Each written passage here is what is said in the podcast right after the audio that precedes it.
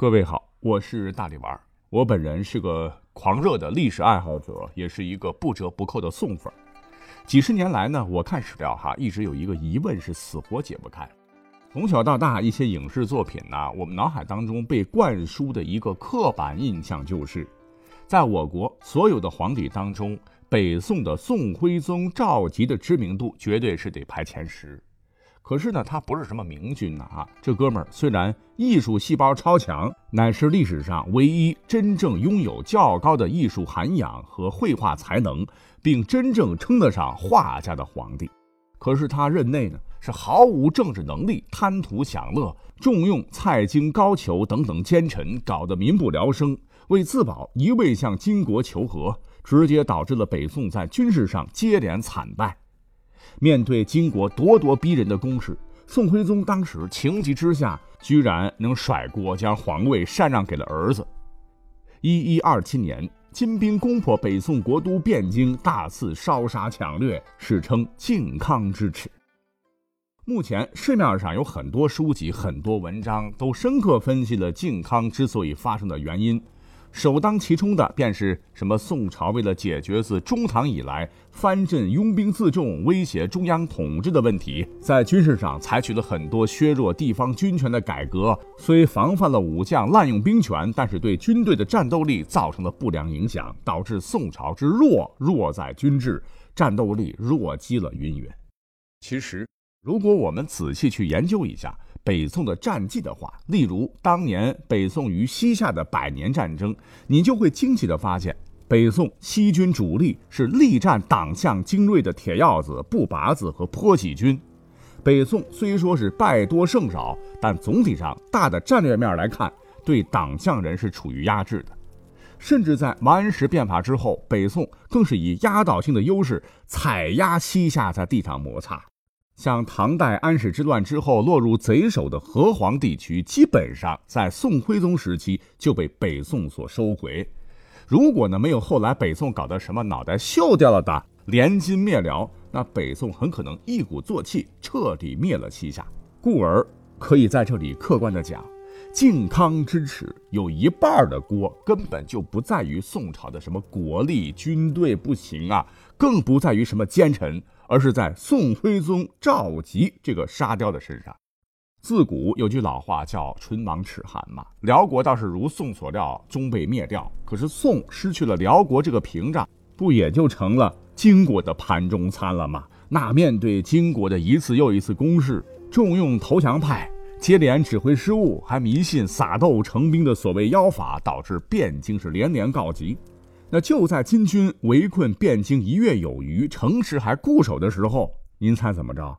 汴京的下级军民坚决要求抵抗，在三十万人决心参战的前提下，宋钦宗跟他老子一样没有胆儿啊，是亲自到金营求降，卑躬屈膝献上降表，还下令各路秦王兵停止向开封进发，甚至为了让金国打消顾虑，镇压自发组织起来的抵抗的居民。就是这么个烂皇帝啊，在一一二七年，金兵攻破汴京，大肆烧杀抢掠，造成了靖康之耻啊！南宋抗金名将岳飞甚至留下那句气壮山河的名句：“靖康耻，犹未雪；臣子恨，何时灭？”可见靖康之难对于两宋来说影响之深远，堪称奇耻大辱。当宋徽宗和宋钦宗被俘之后，金国人哪管你什么太上皇、什么皇上啊，通通掳掠押往北方。于是江湖一直传言，二圣接下来的日子那可真是受尽了折磨。他们俩饱受蹂躏的遭遇啊，就是原先对这两个昏君恨得牙痒痒的啊。听罢他们的悲惨故事，心肠都怕要软呐。当时呢，这两位皇帝和大臣们是分成八百多辆牛车。牛车都是敞篷的，是一路北上，风餐露宿。隆冬时节啊，皇帝也顾不上自己有什么洁癖了，黄袍被扒光，换上了下等人穿的青衫，裹上脏的看不清颜色的羊皮袄，腰上系的呢也换成了麻绳，那是勉强御寒。金军一路上也不给吃了，宋朝俘虏是走一路死一路，连宋徽宗的一个儿子都被活活饿死。金国人随便找了个马槽子，就把王爷扔里边了。当宋徽宗看到儿子下葬的时候，脚还在外面露着，是流着泪说：“孩子呀，你好歹是死在咱大宋的土地上，而为父却要去遥远的异国他乡了。”徽宗这么一说，闻者是无不落泪痛哭。这一路，这样的悲剧实在是太多了，颠沛流离不说，还被金人不停的像狗一样训斥。尤其是当时两位不会骑马的皇后啊，竟被一个叫做古卢都的小头目是肆意凌辱。这小头目还当着徽宗的面羞辱他，说：“哼，只要让你的老婆好好伺候我，我就能帮你们一路上好过些。”徽宗听罢，也只能无可奈何地流下眼泪忍着。后来凌辱徽宗老婆，还有钦宗老婆的这个事儿呢，就被他们的主将听到了。主将大怒，就杀了这个古鲁都。但是呢，他可不是替宋徽宗打抱不平啊，而是直接独占了婆媳俩，每日让他们陪酒陪睡，将一些残羹剩饭撂给二弟享用。好不容易不成人形的二弟，终于到了燕京。屈辱地接受了金国人的牵羊之礼，就是参与的人的上衣必须全部脱掉，不论男女，腰间披一条羊皮袄，脖子上系一根绳子，再一个串起来，被人牵着去金人的宗庙三拜九叩，也称献俘之礼。之后，俩人又见了金国皇帝宋徽宗，被当时的金太宗封为昏德公，钦宗被封为崇昏侯。后宋徽宗又加封为天水郡公，宋钦宗被加封为天水郡侯，那都成猴了啊！听起来好像不错，实际上这个境况没改变多少。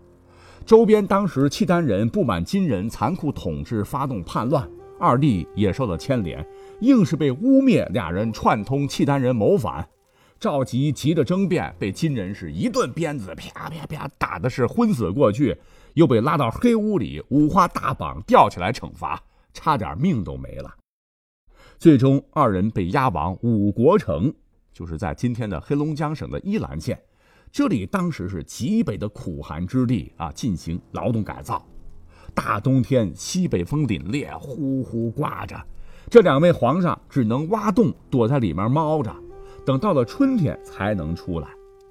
那在这里呀，宋徽宗赵佶是写下了。彻夜西风汉破飞，萧条孤馆一灯微。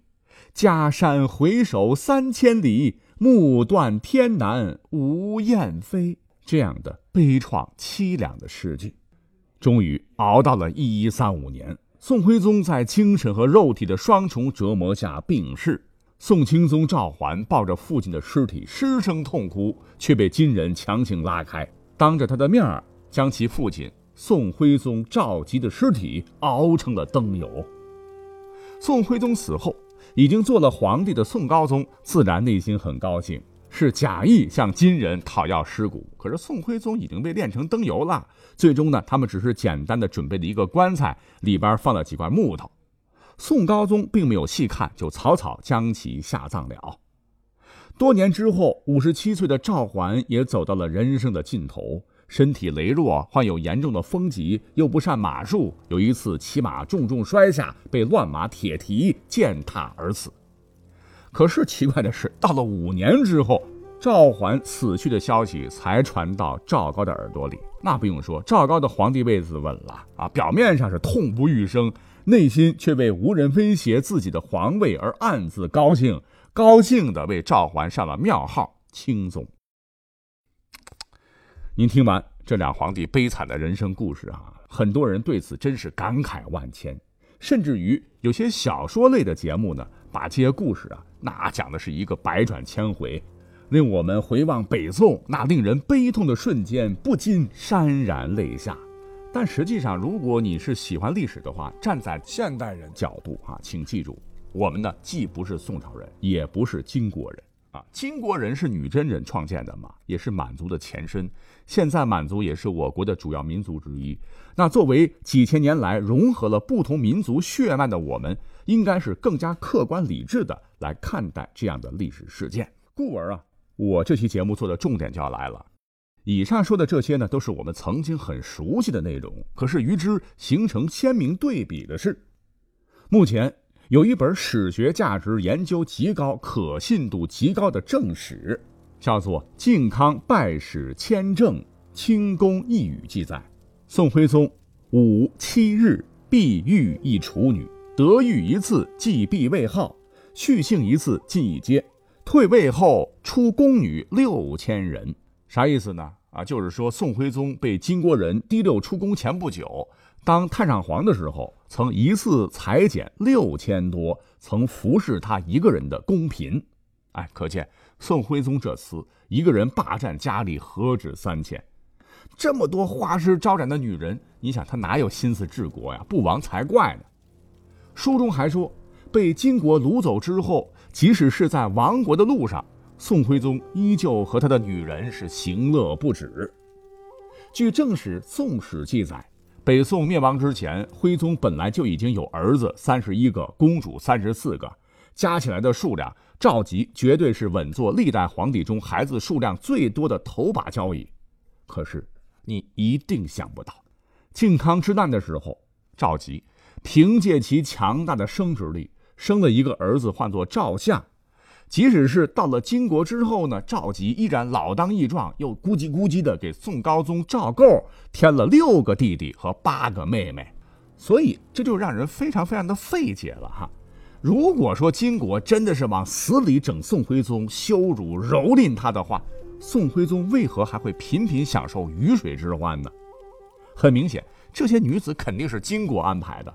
哦，他要往死里整你，折磨你，还不停的给你送美女，这是什么操作呢？难道是想让赵佶早点精尽人亡？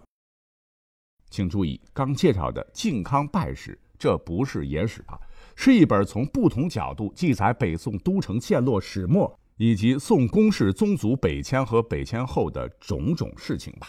那本书最大突出特点就是作者很多，大多数都是亲历。亲见其事的人，他呢为研究靖康祸乱始末，绝对是提供了第一手资料。它里边记述的内容，跟我们上头所讲到的，在我脑海当中根深蒂固的两帝王悲惨的境况，似乎有很大的不同，甚至是前后矛盾。那么问题来了，宋徽宗到金国之后，到底有没有传言的那么艰辛呢？怎么从史料上看，感觉他活得还挺滋润的呢？我们呢再次回到靖康败史当中，其中详细记载说，自打金国完颜阿骨达建国后，似乎对俘虏都很优待。像当年灭掉大辽后，完颜阿骨达亲自下令，王师所至降者赦其罪，官阶仍旧。从金国对辽的皇室给予的优厚待遇，似乎可以印证金国当时给两位皇帝的待遇，应该说是可以的。再查。当时俘虏了宋徽宗、宋钦宗之后，押解二弟一路北上的，并不是什么阿猫阿狗之辈，乃是金太祖完颜阿骨达次子，史称仁慈善良、喜读佛道，在军中素有菩萨王子之称的完颜宗望。根据他在历史上的所言所行，很多人就质疑他怎么会对宋徽宗一路上如此凌辱呢？书中指名点姓的还说。一路上直接负责宋徽宗一行的那个官叫做阿济替，他曾是宋朝人，一路上对宋徽宗都非常的照顾。宋徽宗路上并没有受虐，反而金国人是日送鸡兔鱼肉酒果，礼遇有加。在天冷的时候，徽宗还分到了绢万匹，宋徽宗呢又把一百五十匹赐给了宗室做了冬衣。此外，还有两件事可以作为佐证。其一，靖康二年（一一二七年）七月，宋徽宗的旧臣曹勋从金国偷偷逃到南方。行前，宋徽宗交给他一件自己曾经穿的背心儿，上头写着对赵构说的话：“吾儿快来援救父母也。”这几个大字儿。当时，宋徽宗身边呢还有几个侍奉他的大臣在。宋徽宗把这件背心儿呢也给他们看过，群臣看罢是悲泣不已。从这件事儿也可以看出，金国其实当时对宋徽宗看管的并不严，也可以看出金国并未虐待徽宗。如果真的虐待的话，还能让其他曾经的臣子去侍奉他吗？第二件事，说是在建炎四年，就是一一三零年的七月，即使是金国将宋徽宗迁往五国城软禁时，也没有一些说法中的啊让他睡地窖，而是依旧为他配备了宫女儿、太监百余人，同时还为宋徽宗赵佶提供了他想看的书籍字画。虽说是苦寒之地，宋徽宗是没有自由，但至少衣食无忧，写诗、看书、作画没有被限制。啊，还有那个上面不是说了吗？宋徽宗不是刚开始被封为昏德公吗？听起来好像挺羞辱的，实际上啊，跟那个海昏侯有点像哈。他是属于正二品，级别相当于左右丞副元帅，俸禄的高的吓人呐。而重昏侯属于正三品，级别相当于大将军，那待遇肯定也差不到哪里去。绫罗绸缎、钱粟米粮，那多的用都用不完。俩人不久呢，又加封为什么天水郡王、天水郡公，级别又升到了正一品和正二品。这还不算啊，这俩人在金国呢，很快一个当了国丈老，一个还当了国舅老爷，成了金国的皇亲国戚了呢。那么在金国的皇室里边。正是因为这位文艺二逼宋徽宗的到来，还形成了一股积极学习汉族文化的风潮。哎，这都是宋徽宗在金国其实过得不赖的强有力的证据。那说到这儿，有人会说了，那金人即使在身体上没有让宋徽宗受太多委屈，可是精神上也肯定是折磨了宋徽宗嘛，要不然也不会留下这么多凄凄惨惨的诗。实话实讲。就徽钦二帝而言，呃，比起他们以前作威作福当皇帝的日子，那这种平常老百姓眼中的小康生活确实比不了。外加是人为刀俎，我为鱼肉，他们还是俘虏头，呃，自由各方面嘛会多方掣肘啊，会很不爽。但这样的结局，你想想又怪谁呢？能说他们是咎由自取吗？啊，至于说赵佶死后被炼了油，基本上可以判定是野史啊，即使是真的。该高兴的难道不是因为主子卑躬屈膝而白白捐躯的将士们和那些无辜惨遭屠戮的宋朝的百姓们吗？